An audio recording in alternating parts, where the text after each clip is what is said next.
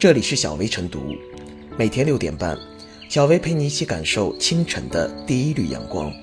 同步文字版，请关注微信公众号“洪荒之声”。本期导言：法国队夺冠，华帝退全款。华帝的广告打得响，然而消费者退款并不顺利。七月十八日。中国消费者协会通过微博对此事发声，把广告费花在消费者身上，这个营销创意还是挺赞的。希望华帝切实履行承诺，按照售前约定和承诺，切实做好每一位消费者的退款工作。诚信才是任何营销的完美注脚。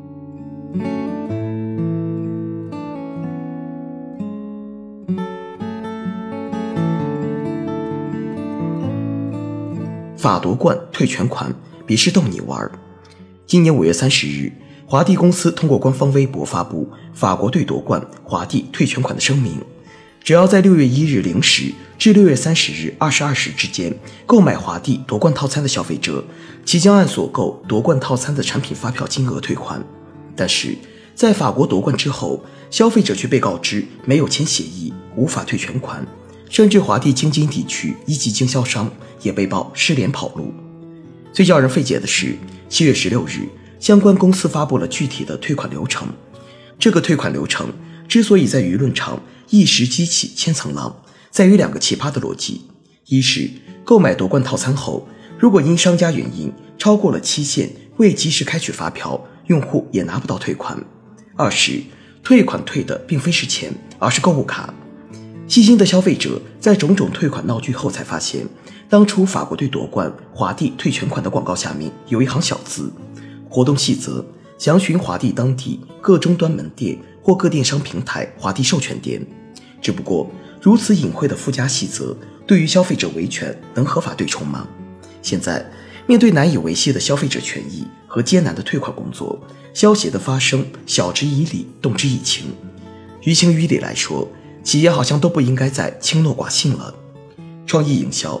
做好了是四两拨千斤，跑偏了就是搬起石头砸自己的脚。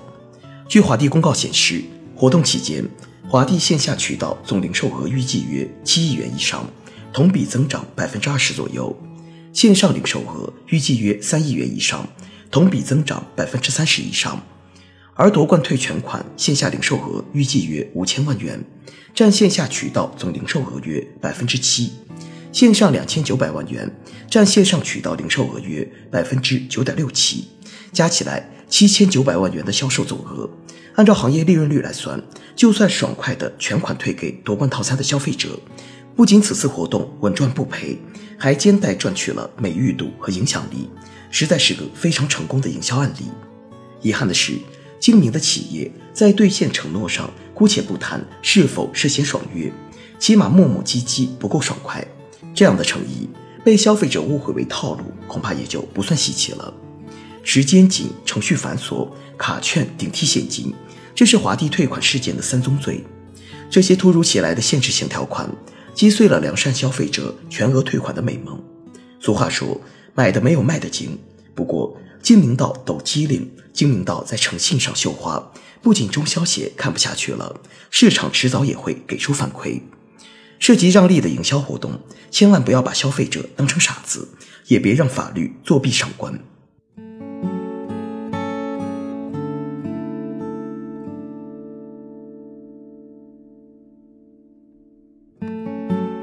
退全款式营销岂能变成闹剧？正如有人戏称，世界杯落下帷幕后，最激动的不只有法国人。还有那些购买了华帝产品的消费者们，翘首企盼法国队夺冠、华帝退全款的承诺的兑现。然而，退款时方发现，线上消费退款变退卡，实体店消费还需提供此前从未听说过的相关协议。这种退全款式营销虽然是非常好的创意，但操作过程中走样成退卡，已凸显出商家的诚意缺失。如果再附加不合理条件的话，无疑会让这一营销创意沦为闹剧，商家不仅名誉受损，而且可能承担法律责任。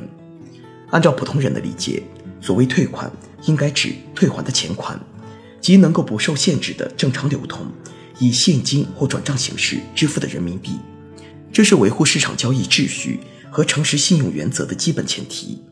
要知道，人民币和购物卡虽然可能等值，但依然有着本质区别。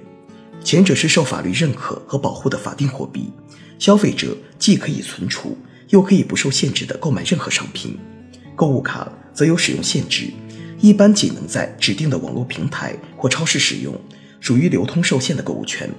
譬如，消费者持人民币可以购买购物卡，此时的购物卡就相当于商品，而购物卡则很难兑换成等值的人民币。由此可见。退款变为退卡，已经凸显出商家的诚意缺失。尤其是在购物卡使用受限的前提下，退款相当于消费者免费获得了相应商品，而退卡则相当于消费者享受了买一赠一，即用购买一件商品的价格获得了两件商品。这两种模式对消费者的影响是显而易见的，而实体店消费者还需提供此前从未听说过的相关协议，无疑是更深的套路。毫无疑问，借着世界杯的东风，华帝的营销创意吸引了大量关注，可谓相当成功。但要知道，除非商家能够证实其在向公众发出法国队夺冠、华帝退全款声明时，已经明确披露了是退卡而非退现金，或者在特定消费者购买商品时，已明确向其告知所谓的退款就是退卡，否则商家就构成违约，消费者有权要求其按照承诺履行责任。值得注意的是，涉事商家的行为还有可能构成行政违法。根据广告法，广告不得含有虚假和引人误解的内容，不得欺骗误导消费者。退款变退卡，显然构成了对消费者和公众的误导。监管部门理当介入调查，依法追究其虚假宣传的法律责任。消费者则可要求商家承担退款的法律责任。在法治社会，商家追求创意。靠创意赢得市场和关注无可厚非，但必须信守承诺，不做投机取巧、玩弄规则、戏弄消费者的卑劣之事。否则，一旦被戳穿，既有可能受到监管部门的处罚，更有可能失去消费者的信任，失去市场份额。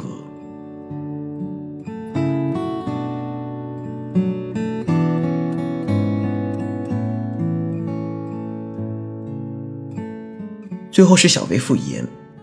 华帝的做法令人有些失望。虽说电商的购物卡也具有一定的购买力，但给人的观感却是说大话使小钱。创意固然可贵，诚意却更为宝贵。再好的创意也需要以诚信为基，甚至可以说，创意的影响力越大，对诚意的要求也越高。在极高的关注中，倘若德不配位，甚至有意玩起了套路，最终的结果只能是搬起石头砸自己的脚。轰轰烈烈一场，却落得一地鸡毛。